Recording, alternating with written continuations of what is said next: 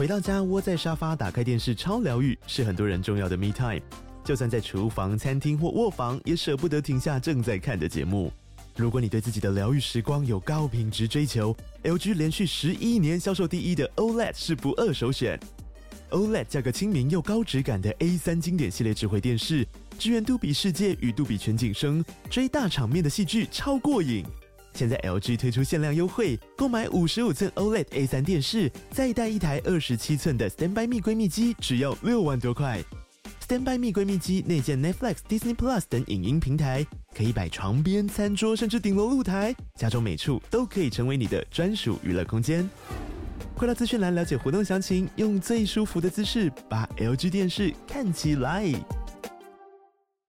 Hello，我是心理师娜娜。这一集的节目是哇塞现场的 Live Podcast 精华剪辑版。我们邀请到林维君临床心理师来跟我们分享如何从跟物品的对话回到内心发现自己，还会手把手的教你如何建立居家整理原则。里面有非常多实用的例子和观念，我们特别浓缩成一集给你。那我们为了要让大家听得更清晰，所以有针对现场的空间音和环境干扰做了一些调整，会略微影响到讲者的音质，还请大家见谅。接下来就进入今天的节目喽。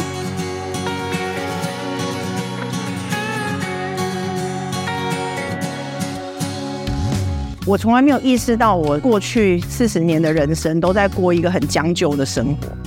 我以为我们的人生很节俭，可以用就好，然后东西都找最便宜的，有特价就买很多。我以为这个就是一个正常的一般人的人生。一直到上了诊疗的课，老师说你要预约你的美好生活，我们要过严选的生活。这样这两句话对我造成非常大的打击，因为我从来没有想过我想过怎样的生活，我想要一个什么样的居家环境。甚至因为我父亲是国营事业的员工，那常常因为他要调任，所以我们就常常在搬家，搬家就会去住他们那个公司的宿舍，所以那个居家环境不是我可以决定的，觉得我对空间是没有控制权。我妈妈给我怎么样的环境跟家具，我们就这样用，我适应环境的能力非常的强。但是你说，诶，那到底我在什么样的环境觉得舒服、觉得开心、觉得可以实现我的梦想？我真的不知道哎，而且我那天收到打击是，我是一个资深心理师，然后我们一直在推广每个人要自我认识的话，个人内在成长，我怎么会没有意识到我自我认识这个部分是一个很严重的空白呢？跟严选的美好生活让我很震撼，我从来没有想过这件事情，但开始想了之后就不得了，我就会发现原来我的生活环境里有很多事情让我。其实非常的不满意，非常的难以忍受，其实是我不想要的。那我为什么要忍耐？我其实可以不要忍耐，我可以不要屈就，我是可以有足够的能力跟财力去打造我要的生活的。第二个呢，就是透过物品跟环境，我其实开始知道跟自己对话。以前都觉得，诶，这个还能用就放着啊，坏了就再买一个，但坏掉那个也没丢掉。但现在开始在整理的过程当中，每一个东西拿起来，我都会在想说，那它要放哪里？哦，那没地方放，会用到吗？不会用到，好，那算了，就丢掉或卖掉或送人这样子。我有非常多前男友，所以我的娘家就有非常多前男友的东西，就包含照片啊、卡片啊，然后或者是礼物啊，哈，情人装啊什么之类的，哈。对，然后有有一天我在整理衣柜的时候，我我就看到有一件那个情侣装，我就就是怒火攻心的，然后我就想说。十年前分手的，为什么这件衣服还留在这边？而且分手过了十年，我当时对他的怒气都还没有熄灭哦。然后我现在允许这个东西住在我家住这么久，还有翻到那个前男友的喜帖，我想你这好大胆子，结婚还敢寄喜帖给我。然后我还在想，那为什么我当时把它留了下来？我到底有什么毛病啊？好，所以最后都丢掉了。然后在那个之后就一发不可收拾，我就把我所有的日记都撕掉，把所有跟历任前男友的照片全部都拿出来剪掉。我就发现，我可以丢掉这些过去的回忆之后，我的人生真的变得清爽很多。我不会常常不小心就触景伤情，即使很多时候我看到这些东西，我是无意识是什么东西引起我的不舒服的。但是真的丢掉之后，哇，我的人生清爽很多。而且我发现，当我经过割舍过去不良回忆的这种锻炼之后，我在面对后来的人生让我不舒服的关系。我都可以很洒脱的跟他们脱离掉。有人要跟我情绪勒索要什么？我现在免疫力非常的好，哎，还是有了，还是会有人想要试探我的底线。但是呢，阿姨有练过，所以要跟人家断交我是没有问题。哎，但是呢，你知道那个古早的习惯还是很难戒除哦，就是我还是会追逐特价跟免运啊。而且有时候你知道，像虾皮常常在全站免运哦，不买就会觉得好像有点对不起自己，是不是亏了什么哈？偶尔还是会忍不住掉入个陷阱。但是平心而论，已经少买很多了哈，真的有深思熟虑在下单。所以我觉得整理就是省钱又带财。另外呢，我们也会常常看到一些在居家整理上的名词哈。第一个叫断舍离哈，断舍离就是减少进来你家的东西，然后呢，把不需要的东西请离开你家，然后你心中的欲念要放下哈。那它是一种瑜伽的哲学哈，最有名的推动者就是日本的山下英子。另外一个就是在美国有一种叫做整理师 （organizer） 哈，那它就是讲的是一种分类的系统，是一种取舍，它没有到像断舍离这么的心灵层次。那还有另外一个叫极简主义哈，我觉得极简主义也是一种很心灵层次的，就是你的房间要空无一物。有一部日剧叫《我的家空无一物》，他是在那个三一大地震之后，然后因为整个房子倒塌了，然后他的奶奶被困在垃圾跟层架里面，花了很多时间才救援出来。在那个之后，他就觉得我一定要打造一个很安全的家，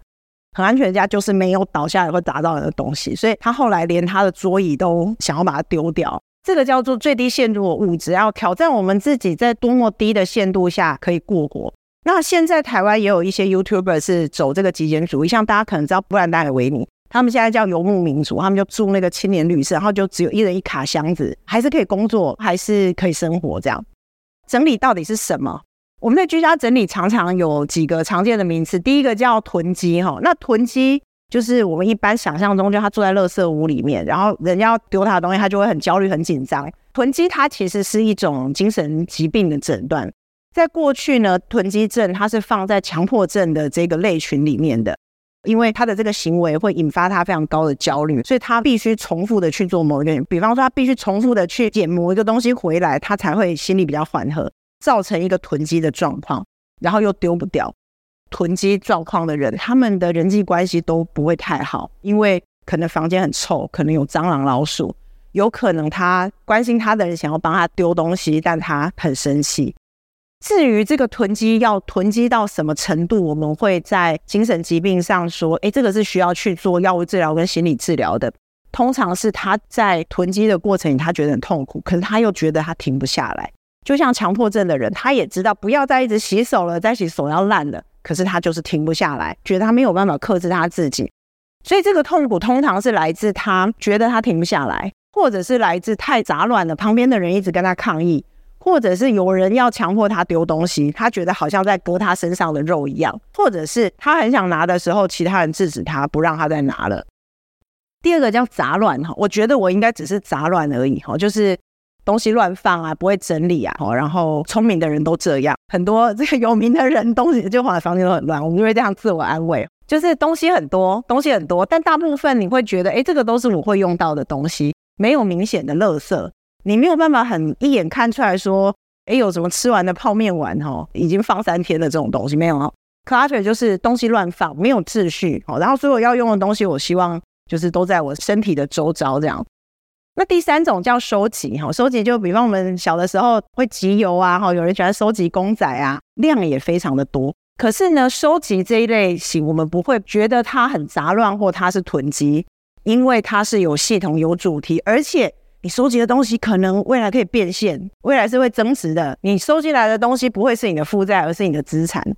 那通常收集的那种开心啊，家里虽然也被东西堆得满满的，但是通常他们会有一个排序系统。他们不太会去重复获取同样的东西，有就会拿去跟人家交换，或者是会去把它卖掉之类。然后大部分都挺开心的。所以正常的收集跟囤积，这个我们要做一些区分哈。通常呢，正常的这种收集就是它是很聚焦，就是它 focus 在某一个主题。可是囤积就是他看到东西就想带回来，有各式各样的方式可以得到，比方去路边捡，比方去买，比方人家送他他就留着，比方路边有人在发面纸，他就会来回走五六趟。这个就是没有一个事前的计划，他不会去特意去搜寻某一个他要的东西。可是收集的人不一样哈，我们就会去想要知道哪一台机台可以打得到某一种特别的宝可梦，大家就会去那边排队这样子。所以正常的收集通常它是有结构而且有计划的。这一类型的人呢，他们会有自己的同好会，所以他们的社交人际关系都很不错，而且大部分都是就是有老婆或有老公有小孩的，然后全家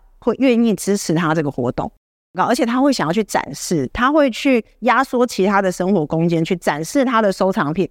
但是呢，囤积症的人他脑袋也有点乱乱的，他的组织程度很低，你就会觉得哇，这看起来就是乱，没有秩序，然后他也找不到他要的东西，你会看他不断的在翻。通常呢，在职业上正常的收集癖都还是有工作，有在上班，有在赚钱。但囤积症的人，他会因为最后可能出不了那个家门，好被东西埋住出不去，或者是因为他一直在花心思获取东西，导致他无心于工作。所以囤积症的人大部分没有办法维持一个稳定的工作。那那个做回收厂的那个不是哈，因为它是有一个盈利的逻辑在里面，所以那个不叫囤积。好，那我们现在要来做练习了。请大家找一个桌面哈。如果你觉得你的桌面够大，你也可以不用找空桌子。这个在整理的术语上叫做架上整理哈，就是你看你的架子上面有什么，然后呢，你就会拿出一些东西来讲。哇，大家好自动，已经全部都掏出来了，我就可以直接第二步了哈。好，打开来哈，然后把你所有的东西都都倒出来，先把东西堆在线的左边。哎，对对对，阿丽也卡砖没贴出来，可能等一下就会有女生跟你搭讪了。哦，这么多卡这样子，没有哎，那你这样此话一出，等一下就没有人要来跟他搭。哎，皮夹很好清哦，我觉得皮夹最容易清出用不到的会员卡，还有发票，还有信用卡签单，还有你去领货，就是去超商领货的那些收据这样。第三步就是，如果你觉得有一些东西它已经不需要再继续住在你的包包里，它已经没有你会再使用它的机会了。你就把它移到线的右边哈，包含有一些过期的纸，就是比方发票啦。仔细的思考集点卡这件事，我们很多时候拿到集点卡就会觉得我会继续集点，可是你看一看那张集点卡是什么时候的？有一些集点卡有日期，有一些店你其实不会再去，因为有可能那间店在新竹。然后呢，还有一些贴纸，比方全联锅子的那种贴纸，真的真的有。还有信用卡签单，信用卡签单其实你只要对过账，它是正确的，它就可以不用继续住在你的包包里了。还有一些被遗忘的东西，比方揉成一团的卫生纸，这个在我们整理的流程就是第一步叫下架哦，东西要全部通通都倒出来，这个叫下架，然后检视之后做筛选，好，筛选之后会做配置跟上架。那那是因为我们的包包大概。皮夹的话，可能会有不同的口袋，也会有不同的配置。好，那包包也会有不同的小袋子，会有不同的配置。你最后就是要决定他们要不，他们要住回原本的地方，还是会有一个新的配置方式这样。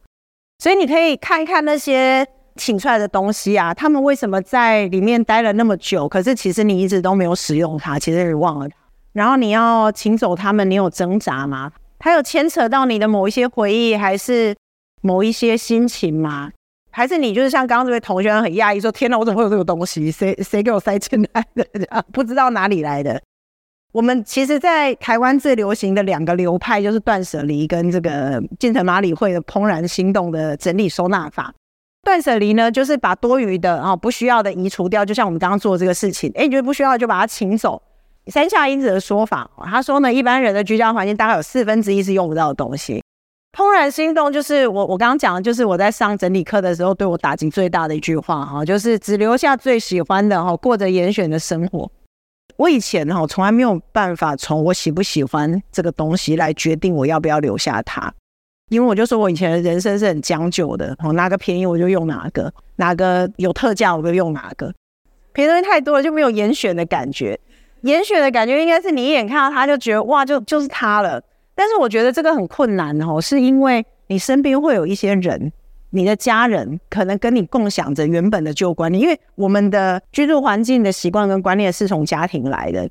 当你的家人跟你说那个还能用，你为什么要换新的？好，比方我努力了一年，终于我妈妈愿意让我整理家里的仓库，然后我妈跟我说，仓库里有一台 Hitachi 的吸尘器都没有用过。然后我拿出那台 Hitachi 的吸尘器的时候，我整个都傻，那是三十年前的 Hitachi。我妈说这台非常的贵，那时候买要一万多块，是全新的，从来没有用过。然后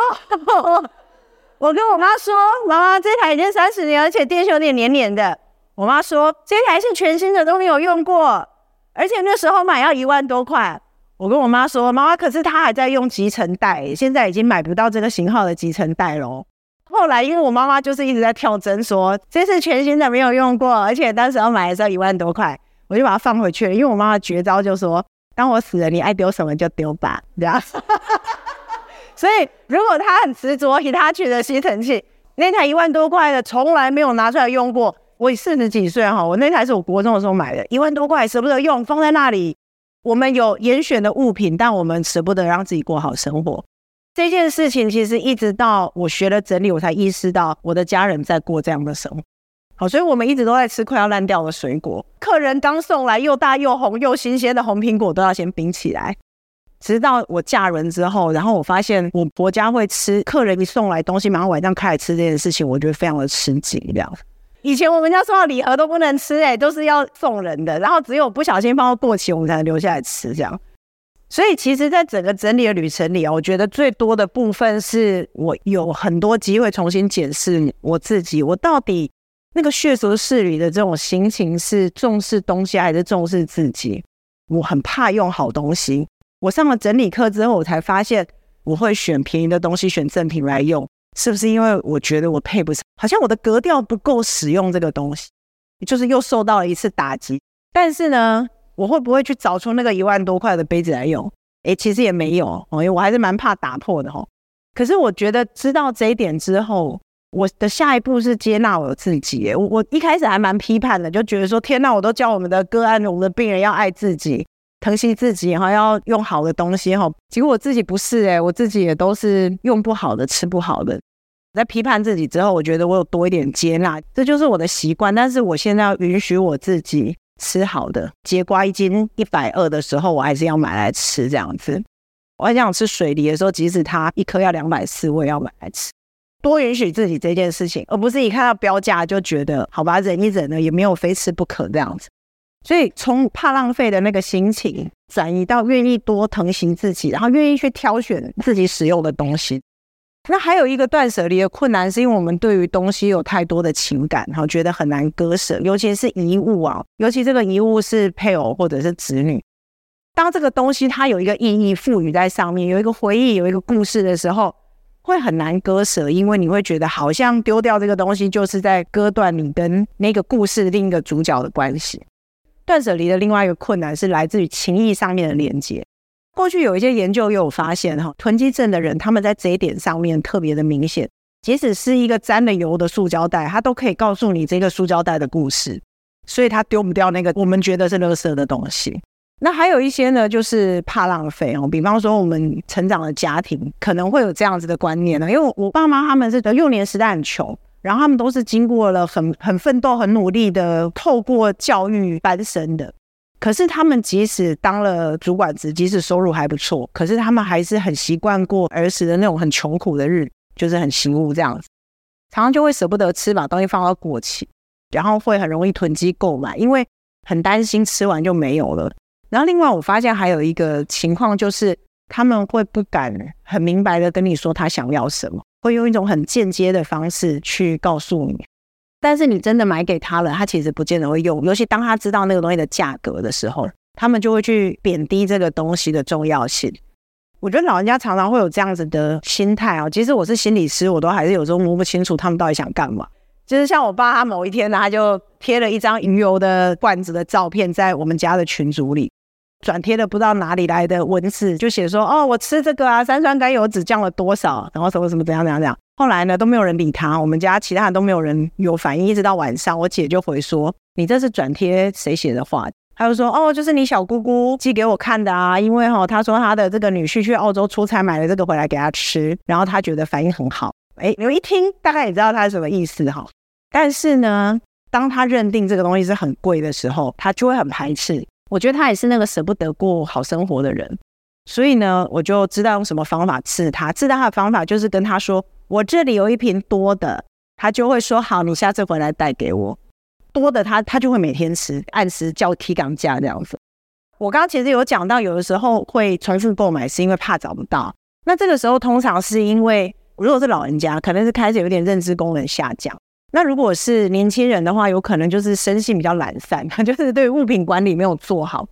那还有就是没有一个分类整理再收纳概念，没有这个概念，还有另外一个原因是因为没有好的收纳的地方。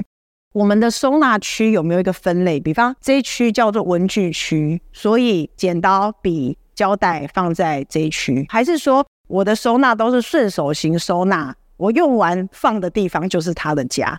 那如果是这样子的话，就很容易找不到东西，而且没有办法用联想的方式去找到。应该都有去过像家乐福啊、全联，然后宝雅这种地方哦，就是很大的商场里面卖了各式各样的东西。比方说我去宝雅，我想要买洗发精，它是美妆类，所以它通常会在一楼。然后通常它会跟就是洗沐产品或发类产品放在一起。我们只要远远看到有很多瓶子的地方，八九不离十，应该就找得到。可是通常我们自己家里的收纳没有这种分类的概念，所以我们常常会找不到东西是。我们都用哎，我记得上次我在这里看到它的方式去找，通常都找不到。可是如果说我们今天在做居家收纳的这个配置管理的时候，我们的思考是，它应该跟洗沐用品放在一起，它应该跟文具用品放在一起，我就比较容易找得到，或者是用完以后我要放回哪里去。呃，有的时候是因为环境已经很习惯了，我们在这个就像我刚刚讲那个本机的例子啊，就玄关有个本机，我都不疑有它，还觉得它本来就在那里。后来才发现，其实我根本不会用到那个本机，所以就是我们很容易对环境麻木，因为我们太习惯了。第一个会视盲哦，就是我们会注意不到那些其实不应该存在的东西。另外一个是，当我们很大规模的丢东西的时候，我们会对于改造后的空间非常不习惯。当他们已经对原本的空间很习惯的时候，其实要去适应一个新的环境会很辛苦。这就是为什么都更很困难，一定会有钉子户。我们外人看觉得不舒服的地方，都是他非常习惯的地方。再怎么样，他都不愿意改变，不愿意拆迁。这个是人的惯性。所以，当我们想要去改造别人的环境，尤其比方说，我们觉得父母的环境东西太多了，我们想要帮他丢东西的时候，绝对不要大改造，因为会造成他们行动上更大的风险。我们觉得把地上杂物清掉，可是反而他们可能更容易跌倒，因为他们身体的记忆已经习惯那个东西。所以最好的做法是一日丢一物，除非你们遇到我刚讲那个天赐良机，地板捧菇，你就是所有的东西都得搬走，连沙发、电视柜都得搬走哈，这是天赐良机。但是如果不是，你只是在原本的环境里面，你要去帮别人改造，你帮自己改造当然在自己的控制里，可是当你要为别人改造的时候，你最好就是用所谓的一日丢一物，当然可以一日丢五物啦哈，不要做太大规模的改变。但是最好丢别人的东西，还是要征得他的同意，要不然以后他只要东西找不到，他就会觉得是你丢的，其实你根本就没有动。然后呢，另外还有一种做法，就是透过旁观者的视角。什么叫透过旁观者的视角？但是有的时候我们不一定会有第三人来帮我们看我们的环境，那怎么让自己变成旁观者，帮你的环境拍照？我们拍照的方法就是要拍八张照片，从房间的四个角落跟四面墙的正中央往对面拍。你就可以看出来，你习惯的环境，当你换一个角度的时候，你就会发现，哎，真的有很多奇怪的状态出现了。这样，那另外呢，会觉得整理上有困难，是因为东西太多，已经超出你可以管理的能力了。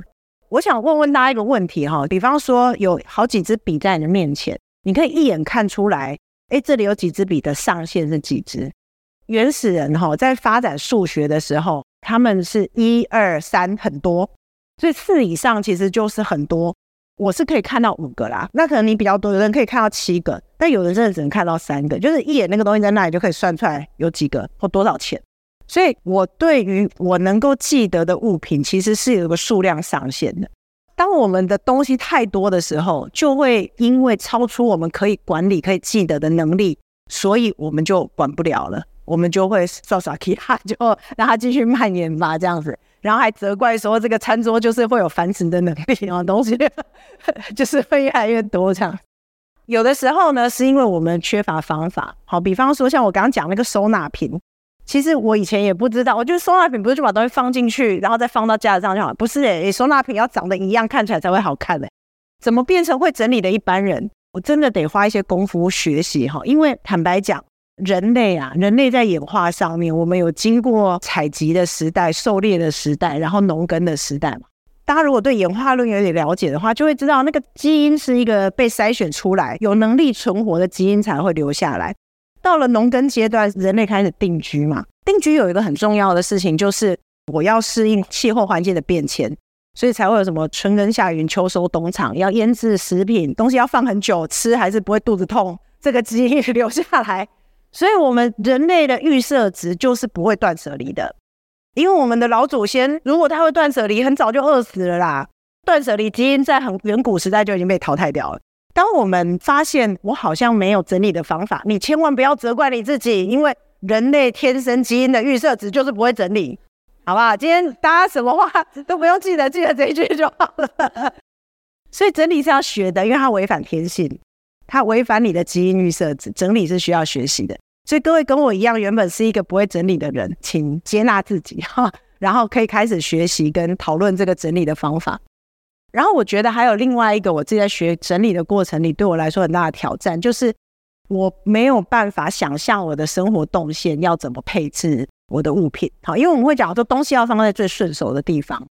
当你发现，如果你的居家环境当中重复出现同样的东西，居家环境当中重复出现一样的东西的原因，应该是因为我们的使用习惯跟动线没有设计好，所以导致剪刀会在所有可能用到剪刀的地方住下来。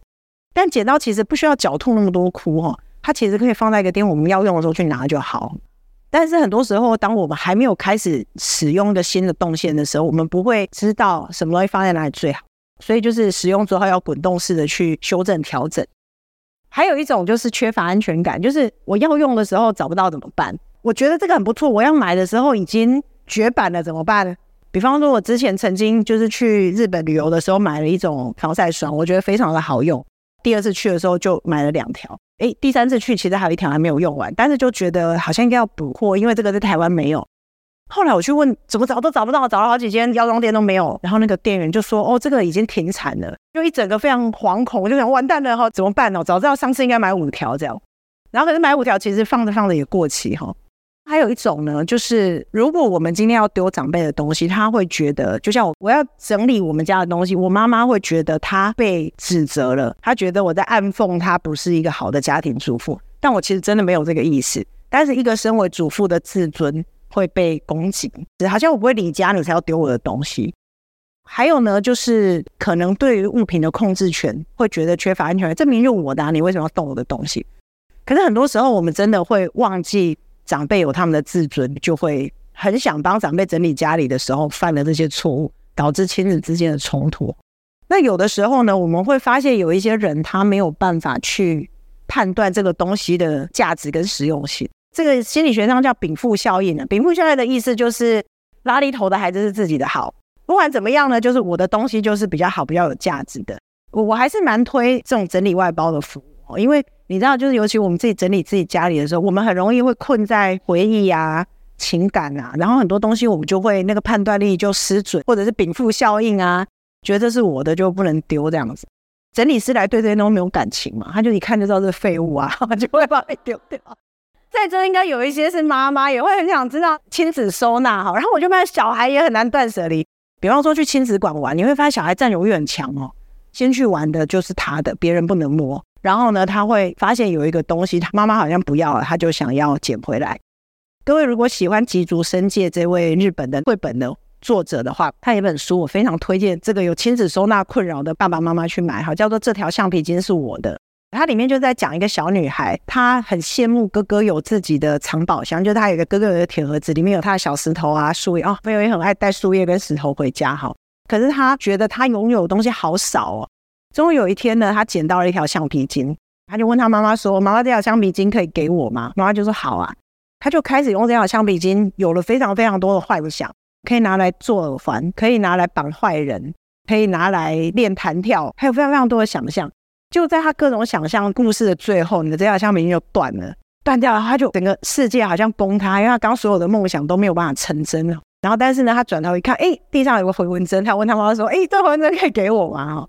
我觉得这本书它里面非常细腻的去比拟出那个孩子很想拥有自己的物品的那个心情。我现在能够比较坦然的去看待，不要强迫孩子断舍离。但是要开始带着他们去思考物品跟自己的关系。以前我都会跟他说：“哎，不要带回家，不要摸那个，那个是垃圾。”我这样子可能会让他会有一个错误的观念，觉得哎，好像我在否认他的品味或眼光。所以他品味跟眼光真的是蛮……比方说，他想要把公园的石头或树叶带回家，好，我就会跟他说：“那你选一个，因为要过严选的生活，你要严选，严选一片树叶，你最喜欢的那一个带回家就好了。”如果他不珍惜，我就会跟他说：“哎，这个是你选了很久才选到的这片树叶，你为什么你没有珍惜它？哎，那是不是下一次我们就把树叶还给公园，不要再带树叶回来了？”经过这样子的逐次性的经验性的讨论之后，他现在比较能够接受外面的东西捡起来看看放回去，不要再带石头跟树叶回家了。另外还有就是儿童的禀赋效应，他们大部分会是。这是我的作品，这是我的什么什么，所以不能丢。这个也是大部分那个幼儿园妈妈的困扰，就是小朋友常常会带什么母亲节卡片啊，什么粘土作品回来很多哈。啊，你随便少了一个什么，他想到的时候，你跟他说我丢掉了，他就会很生气这样子。那有一些家长的建议说，可以用一个箱子把他的作品全部集中在一个箱子，类似犹豫箱的那个概念。他真的问起来的时候，你就跟他说都在那个箱子里啊，你自己去找。他如果真的有去找，那就让他去找嘛。他如果没去找，你就知道他讲讲义，他只是在考验你是不是爱他这样。我觉得方法还不错。然后还有一些是那个小贝贝效应，你闻到某一个味道就觉得很安心，所以那个小贝贝都不能丢的，就是已经很很破、很烂、很臭了哈。但就是一个爱的心这样子。所以小朋友要做收纳容易，但是小朋友要做断舍离其实很困难，因为他们成长的过程里其实都还在学习情感，在学习意义，在学习物品的连结。如果说除了让他拿得出来放得回去这件事情，你觉得我已经做到，我想要让他也开始学习可以断舍离，要学习可以割舍某些物品，跟让他愿意去分享，其实是需要持续对话。包含第一个是讲，有时候我们会去别人家玩，我就会跟小朋友说：“哎，你看啊，某某人家很大，可是东西都放在地上，所以你们只有这么一小块的地方可以玩。可是你看他们家房子是不是很大？但为什么你们只能在这里玩呢？为什么不能在这里翻跟斗呢？”可是你看我们家很小，因为我们家客厅才四平而已。可是你可以在家里溜冰诶，所以他就知道说哦，其实空间透过管理，我可以用这个空间做很多事。而且像我不是说我们家餐桌是装轮的，可以滑来滑去。我也跟他说为什么要这样设置哈，因为这样子的话，当我们需要大的空间可以让你在这里跑跑跳跳跟活动的时候，我只要把桌子收起来，这个空间可以做很多的用途。当我把桌子移出来，诶，你就可以在这里吃饭、写字、画画。所以他要去学习空间跟生活舒适这件事情对他来说的意义是什么，然后他也会跟我讲说：“诶，某某人的家玩具很多，可是都没有整理。”我说：“那你还要去他家玩吗？”他说：“把他们家弄乱就好了，不要弄到我们家。我们家是我跟妈妈一起整理好的。”诶，不错，我挺懂事的，这样。他就会因为这样子就学到了喜欢的东西不一定要拥有，我们有很多方法可以去使用他喜欢的东西。比方说，我们可以去亲子馆，我们可以去儿童图书馆，我们可以去别人家玩，他可以玩到很多各式各样不同的东西，而不是看到电视广告这个玩具好像很好玩，他就一定要我买回家这样。然后呢，另外一个就是我觉得孩子也可以从整理当中去学习物品的分类跟管理，就是从很小的时候我们在教孩子认识颜色、大小、数量、类别。其实就是在培养他们的逻辑推理的观念，所以呢，当他有办法知道这个东西是怎么分类的，好，我要把它放在哪里是我会使用，其实就是在生活当中去强化他分类管理跟逻辑的这个能力。另外还有分享跟传递，因为像我们常常会有那个恩典牌的东西哦，比较大的孩子，然后爸爸妈妈就会把东西给我们，那他只要收到这些礼物，他是很开心的。比方说有新的绘本、新的玩具，即使坏掉一点点或者缺件，他还是都很开心。然后我就会跟他讲说，这个是某某矮家的哥哥长大了不玩这个了，所以送给我们。然后就真的很好很开心。所以我就会跟他说，那你有没有什么东西可以给三岁的弟弟妹妹玩呢？你已经很久不玩了，他已经四岁了。那我们可不可以把你三岁的玩具送给弟弟妹妹呢？然后他就会去找，然后他就跟我说，那这个可以送人了。所以刚刚啊，这个包包整理的练习啊，我觉得大家可以再回想一下哦，就是诶，这些请出包包的东西，为什么你会一直留着它们？那你最后决定它可以离开的原因是什么？你区分留跟丢的那个基准是什么？其实我并不是一个非常崇尚极简主义或非常崇尚断舍的人，我只是觉得整理的这个历程带给我人生很多礼物，而且我觉得也在我育儿的过程里，还有跟我想要让我的爸爸妈妈在他们习惯的家里面安老、安全的安老的这个前提下。所以我的整理不是在教大家东西丢光光，或者是一定要非常的有秩序，收纳品很美，不是，而是你怎么找到生活舒适又安全的方式。整理的目的哈，不是在为了干净啊、整齐啊、美观啊，而是要让你的生活更有效率。因为每一个人对舒服的或有效率的定义不一样，那你就是要常常看你的生活动线，看是不是要改变。透过物品跟动线的再配置，其实最重要的一个目的是让你容易培养起你想要的好习惯，然后让你的坏习惯变得很不方便，让你渐渐不想去做。透过物品跟自己的对话，其实是一个可以常常常常练习的事情。我们空间里啊，有的时候会有很多不请自来的东西，我不知道刚刚搭的包包里有没有丢掉这些东西。这些东西啊，其实某个程度上，我会带他回家，是因为我们在能量界接受到他们的召唤。心理学里面的鸡尾酒教育，就是你对你自己的名字是特别敏感的。在那个茫茫人海中，大家都在交谈的时候，你忽然听到有人叫你“嘿，委屈”，然后我们就会回头看这样子。当我们听到跟我们有关的讯息的时候，我们的注意力会特别容易被唤起。所以，如果说呢，你发现你买回去的东西大部分都是便宜的，就是嗨我很便宜。意思就是我们有某个自我认同，就是我适合用便宜货。我觉得我以前就是这样，现在这一点我在慢慢的改。另外一个就是嗨，我很方便哦，用过就可以丢喽。意思就是说呢，我们其实也不用太珍惜人生的人事物，或者是哎，这你可能会用到哦，那就表示你不了解你自己需要什么嘛，或者是说买了就对了哈，你的大脑叫你一直买。那个之前不是有一个电商的平台，就你的大脑叫你一直买，你就买了就对了。那就表示我们对自己根本不了解嘛，我们不知道自己要的是什么。然后如果呢，那个电商平台对你的呼喊是囤起来、囤起来，你就真的去买了很大量回来，就表示你觉得自己的家是仓库。我们都会有一些自我认同或概念，会跟这些行销的术语、行销的手法，某一个自我认同的概念被唤醒了，我们才会被这个东西召唤，邀请他进来我们的家里。所以面对这些东西，其实就是面对自己。好，停在这边，大家有没有觉得很突然呢？因为这是现场的活动，后面就进到实作还有 Q&A 的环节了。希望今天的内容大家喜欢，后续我们也希望有机会可以举办更多实体的活动，可以和大家交流互动。今天的节目就到这边，也欢迎你到脸书或 IG 分享你听完这一集节目的想法。我们下次再见，拜拜。